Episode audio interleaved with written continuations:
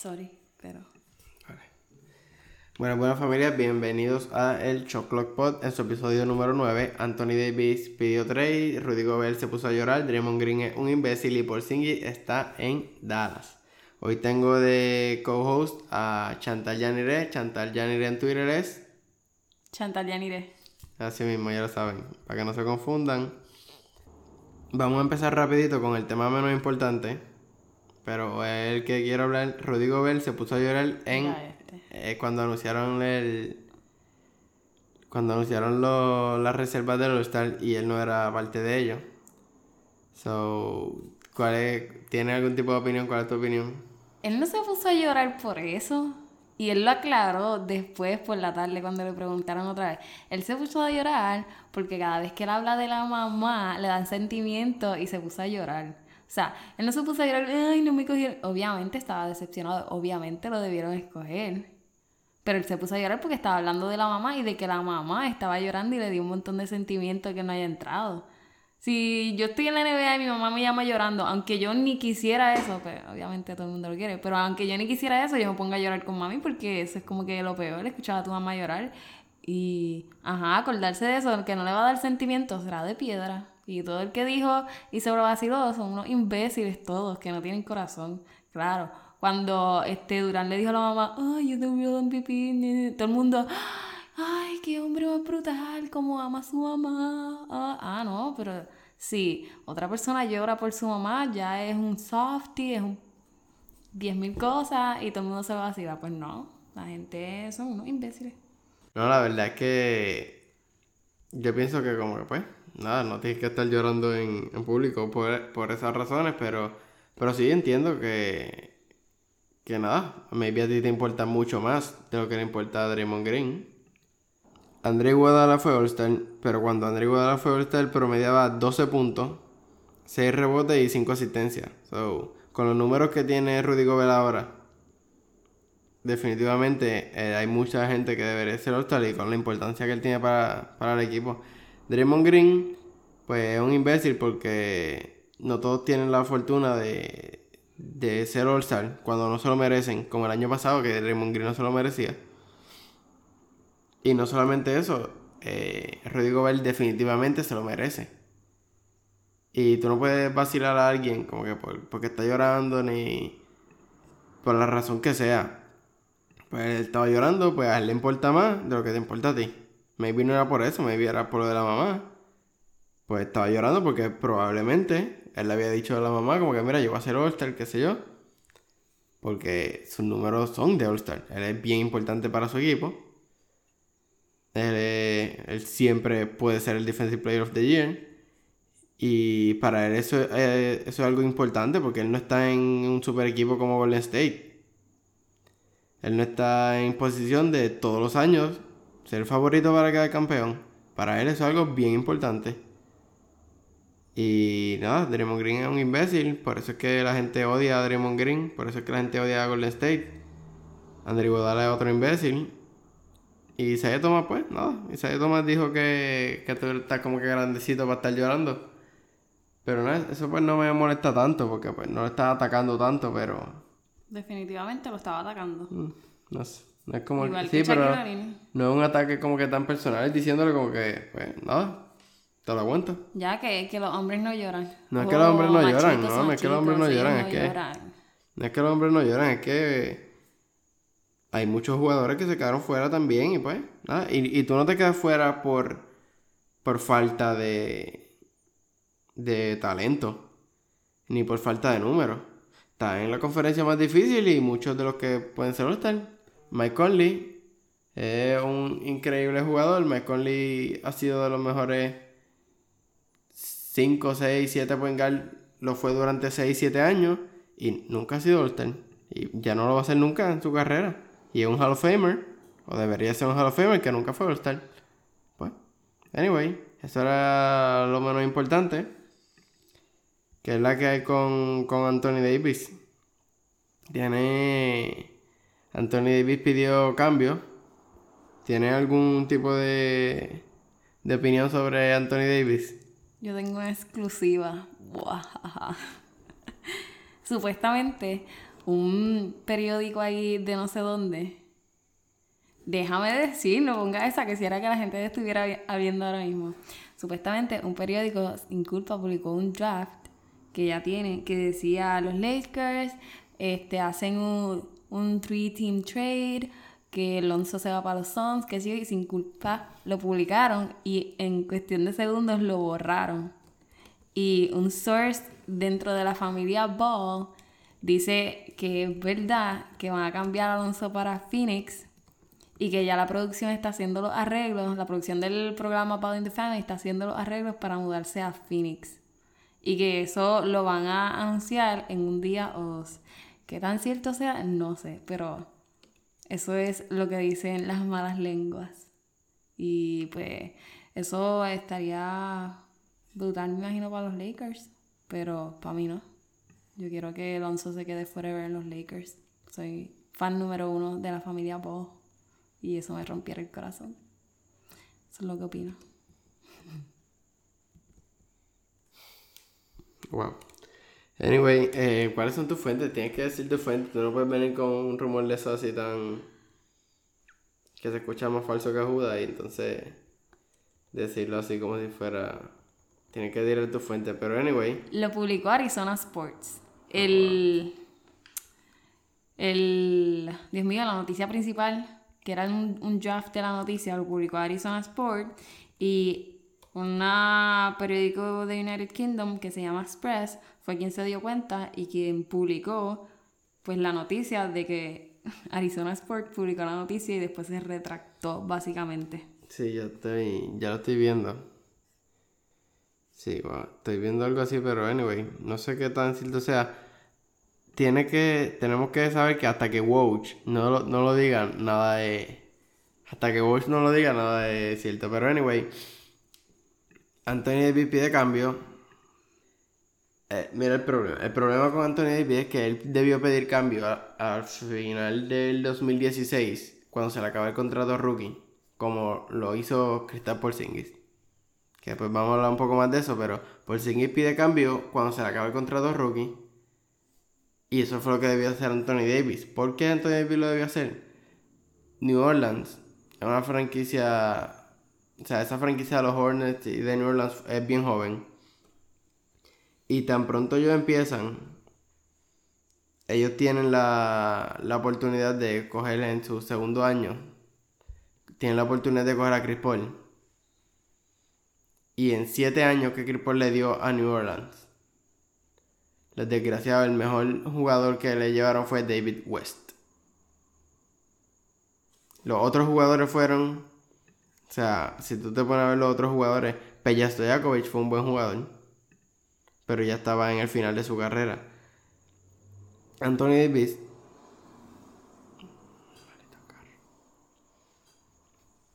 ya estaba en el final de su carrera. Anthony Davis lleva 7 años en New Orleans y no le han dado nada. O sea, New Orleans no le ha dado nada. ¿Qué te hace pensar? O sea, New Orleans no le dio nada a Chris Paul.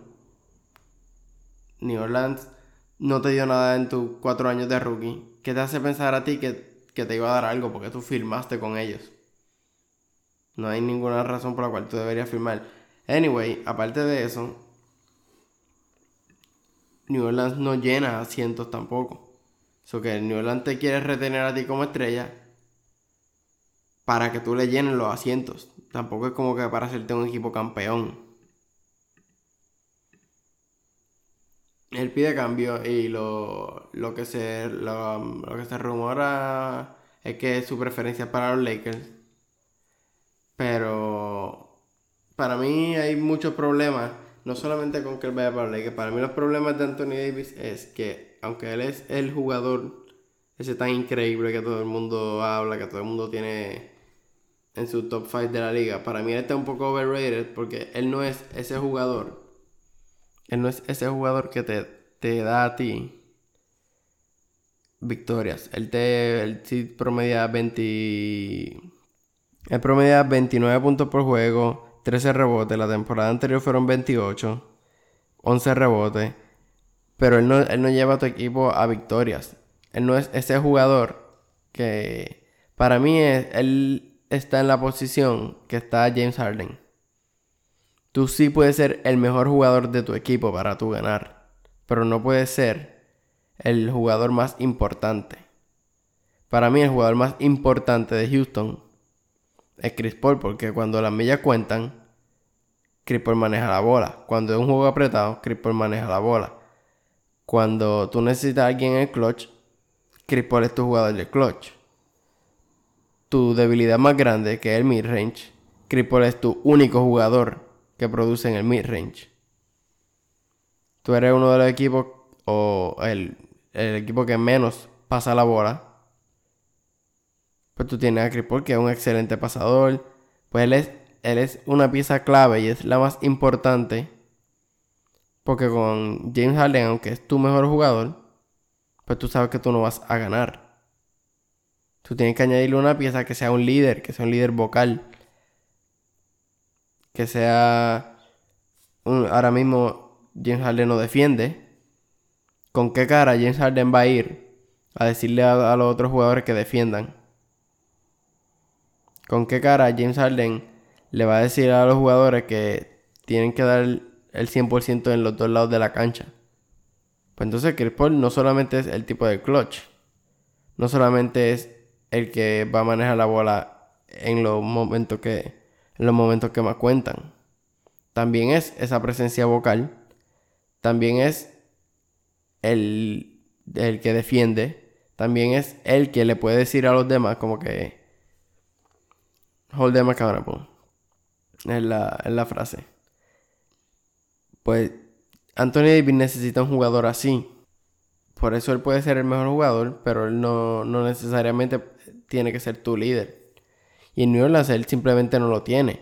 Yo soy fanático de Drew Holiday, pero Drew Holiday simplemente no es ese jugador. Aunque él defiende, aunque si él mete bola, pues no es ese jugador que es tan especial, no es esa superestrella. Y donde los únicos lugares donde él podría tener esa superestrella ahora mismo es Boston. Porque tiene la mayor cantidad de, de piezas para, para lograr el cambio. Boston en los próximos dos años tienen 7 picks.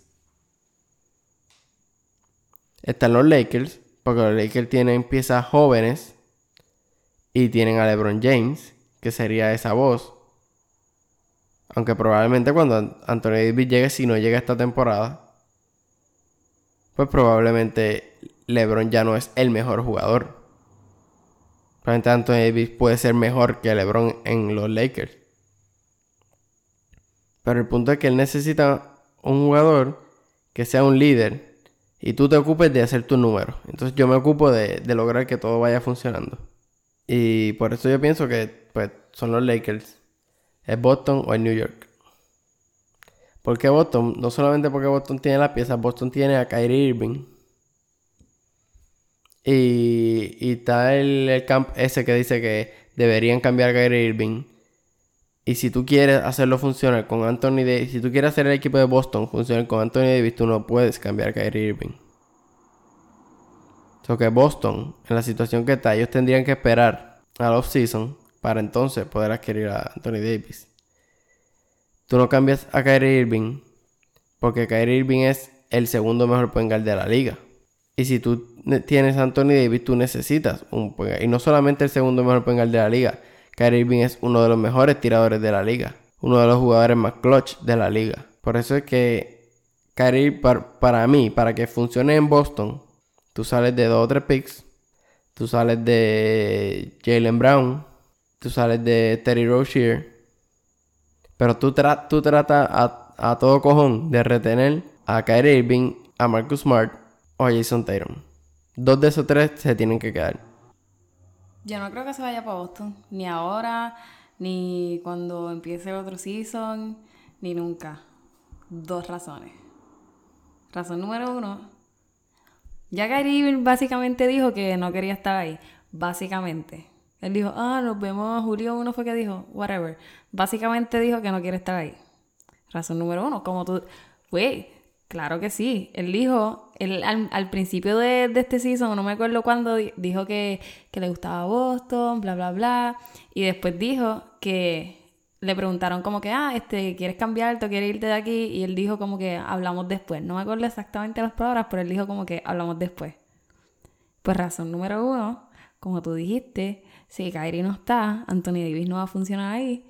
Pues papá, Anthony Davis no va a poder funcionar ahí porque Kyrie se va con los panchos tan pronto pueda. Razón número dos. La gente piensa que la familia no impacta en las decisiones de, de sus jugadores y que todo es negocio y qué sé yo. Pero claro que sí. Y el papá de Anthony Davis dijo, Boston son unos tráfalas. Boston se pueden ir a la mierda porque no tienen lealtad. Y por más que la gente diga, ah, no, ese es el papá, qué sé yo, bla, bla, bla, la familia tiene mucho impulso en eso. Donde yo creo y donde yo, Chantal, estaría feliz de que se fuera para que no me dañe a mi fantasía de la familia Ball, es a New York. Pero no en este season.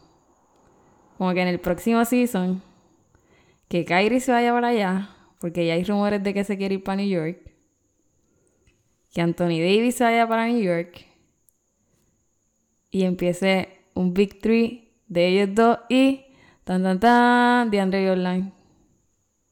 Papá, serían bien brutal, claro que sí. Serían bien brutal, porque me mira así. Serían súper brutal y lo sabe. Eso es lo que va a pasar.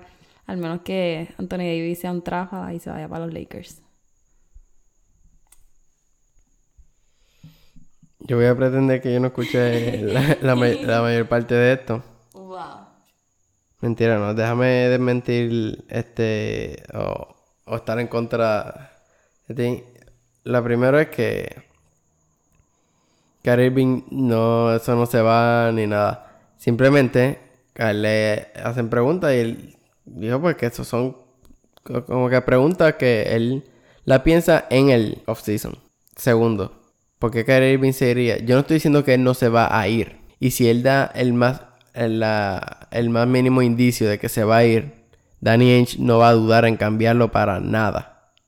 O sea, en ningún momento él va a dudar y lo va a cambiar porque Kyrie, Irving vale mucho.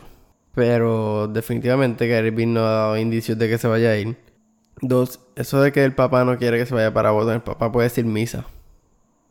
El papá puede decir misa si ellos ponen el. Vamos a poner que los Lakers ponen un buen package por Anthony Davis. New Orleans tiene que, tiene que aceptarlo porque ahora mismo los Lakers tienen eh, potencial. Que sí, potencial es una palabra bien basura. Porque potencial significa que ahora no sirves, pero en algún momento va a servir. Y, y no, nadie tiene idea de lo que va a hacer Lonzo todavía. Nadie tiene idea de lo que. Ingram se tiene un poco de idea, pero pero puede ser esos jugadores que siguen con potencial toda la vida y nunca logran nada. Pero si, si New Orleans tiene la oportunidad de coger tres estrellas y un pick o, algo por el estilo, definitivamente lo va a hacer. Y Anthony Davis, si llega a los Lakers y los Lakers tienen una temporada que van a la segunda ronda de playoffs y pierden en siete juegos Anthony Davis se va a quedar. El papá puede decir misa. Los Lakers tienen el van a tener el dinero para pagarle. Los Lakers le van a ofrecer la oportunidad de ganar. Estar en Los Ángeles le ofrece un mercado fuera del baloncesto que le va a llenar los bolsillos. O que eso no, 100% no. Un victory de, de Andre Jordan. Cualquier victory que incluya a Andre Jordan no es un victory. Tiene que, tiene que entender lo que eso no es un victory. De Andre Jordan no es ni siquiera un All-Star. De Andre Jordan no es de esos jugadores que son All-Star caliber player y se quedaron fuera. Él simplemente no lo es. Pero es una pieza clave en los equipos, que no. Él puede ser un glue guy, es esa gente que tú necesitas. Pero de Andre Jordan no es un jugador de un victory, claro. Si tú tienes a DeAndre Jordan y Anthony Davis Claro, tú puedes tener el mejor equipo defensivo de la liga. Pero DeAndre Jordan no es un jugador que los Lakers, que, que New York lo está viendo para su futuro. Ahora, si, si ellos tienen un futuro y él está ahí, perfecto. Pero el plan de New York definitivamente es conseguir a Kyrie Irving, Anthony Davis o Kevin Durant, cualquiera de los dos. De esos tres, dos. Tú coges dos. De esos tres, tú coges dos que sea el plan de ellos. Porque no, no habría otra razón por la cual tú cambiaras a Porzingis si ese no es tu plan. si tú tienes un equipo con Kyrie Irving, Kevin Durant y Anthony Davis, ahí tú tienes un victory. Y ahí tú tienes un equipo que es potencialmente campeón. Aparte que está en el East, en una conferencia más suave. Y si Kyrie Irving ya no está en Boston, Boston deja de ser esa amenaza. Entonces, tu única competencia sería Milwaukee y Filadelfia. Entonces tú tienes a Milwaukee, Filadelfia y New York. ¿Y Toronto? ¿No? Toronto, fíjate. Está Toronto también. Pero para mí, si tú tienes un equipo con Kevin Durant, Anthony Davis y Kyrie Irving, no hay competencia en el East. Vamos a poner que ellos puedan coger solamente a dos. Ellos pueden coger, qué sé yo, lograron coger a Kyrie Irving, a Anthony Davis y a Jimmy Butler. Entonces ya tú le restas a Filadelfia. El punto es tú conseguir dos estrellas y que la tercera venga y no le puedes pagar el máximo. Pero anyway, ese es el punto de, de Nueva York. Nueva York tiene espacio para dos estrellas, tiene espacio para tres estrellas y tiene un contrato máximo para dos. ¿Hay algo más que quieras decir sobre ese tema en específico? Y si lo cambian para Toronto, que hay rumores también de que lo pueden cambiar para Toronto. Y que Toronto puede ofrecer más que los Lakers. Que Toronto puede ofrecer, según leí, todo menos a Kawhi y a Kyle Lowry. Y hasta Future Picks y whatever. ¿Crees que eso no sea una mejor oferta que la de que la que los Lakers le puedan ofrecer a los Pelicans? Habría que ver cuáles son los picks que tiene Toronto. Pero para mí Toronto no va a ofrecerlo todo por Anthony Davis. Porque uno, ellos no saben si Kawhi se va a quedar. Dos, tú no vas a ofrecerlo todo por Anthony Davis. Podrías tener la suerte de que llegue esta temporada. Y con Kawhi Leonard, con Kyle Lowry, con Danny Green, con Anthony Davis, tú, tú sí tienes un buen equipo. Pero va a ser un equipo de, de cuadro regular. No vas a tener nada de banca. Nada. Si tú, y aparte que, ¿qué tú puedes ofrecer? Ah, no voy a ofrecer a Carl Lowry y no voy a ofrecer a, a Kawhi Leonard. ¿Para qué New, Orleans podría querer picks? Pero nosotros hemos visto que ha hecho New Orleans con sus últimos picks. El pick más alto que ellos han tenido fuera de Anthony Davis fue Body Hill, que fue el número 6. Y lo cambiaron por de Marcus Cousins, que les duró una temporada. El segundo pick más alto. El segundo pick más alto después de Body Hill fue ese mismo año de, de Anthony Davis, que fue el pick número 10. Y cogieron a Austin Rivers. Tú puedes coger todos los picks que tú quieras. Los vas a desperdiciar como lo has hecho ellos han tenido dos buenos picks. O sea, dos picks de top 5. Y ha sido Anthony Davis y Cripple. Los dos los desperdiciaron. Pero el punto es que. ¿Qué puede. ¿Qué puede ofrecer Toronto? Pascal Siakam. Tú vas a cambiar a Pascal Siakam. Que hasta ahora no ha sido All-Star. Probablemente sea. Sea All-Star que lo nombren por. Por Víctor Oladipo. Pero tú vas a ofrecer un jugador que un sexto hombre por el tercer mejor jugador, tercer, cuarto, quinto mejor jugador de la liga. Por un jugador que mete 28 puntos y tiene el potencial de ser el. No, no lo va a hacer, pero tiene el potencial de ser Defensive Player of the Year. Por un jugador que mide 7 pies, tiene un tiro de distancia. No es el más eficiente, pero tira mejor el triple que.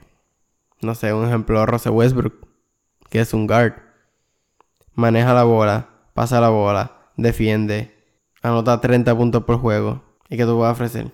A Pascal Siakam y un montón de picks. Yo, si yo soy New Orleans, yo prefiero a Alonso Ball, prefiero a Cal Kuzma, prefiero a Brandon Ingram, prefiero a, a Zubac. O no tienen que ser los cuatro, pueden ser tres de esos cuatro, o dos de esos tres, y algo adicional. Pero tú no puedes pretender yo darte potencialmente el mejor jugador de la liga y tú darme un sexto hombre. Claro, a Houston le ha ido súper bien cogiendo un sexto hombre, pero yo lo dudo. O sea, James Harden se veía la promesa. Pascal Siakam se ve que puede ser un mejor jugador, pero no va, no un mejor jugador que James Harden, no un jugador de ser top 5, top, top 5, top 10 en la liga. Nada familia, eh, hasta aquí fue el Shotlock Pod de hoy. No olviden seguirnos en Instagram como The Shotlock Pod. Síganme en Twitter como Kevin AGV. Sigan a mi co-host Chantal Yanire como Chantal Yanire en Twitter. Y nada, el trade deadline se acerca por ahí, así que vamos a tener un episodio a mitad de semana hablando, hablando de eso. Así que nos vemos en la próxima.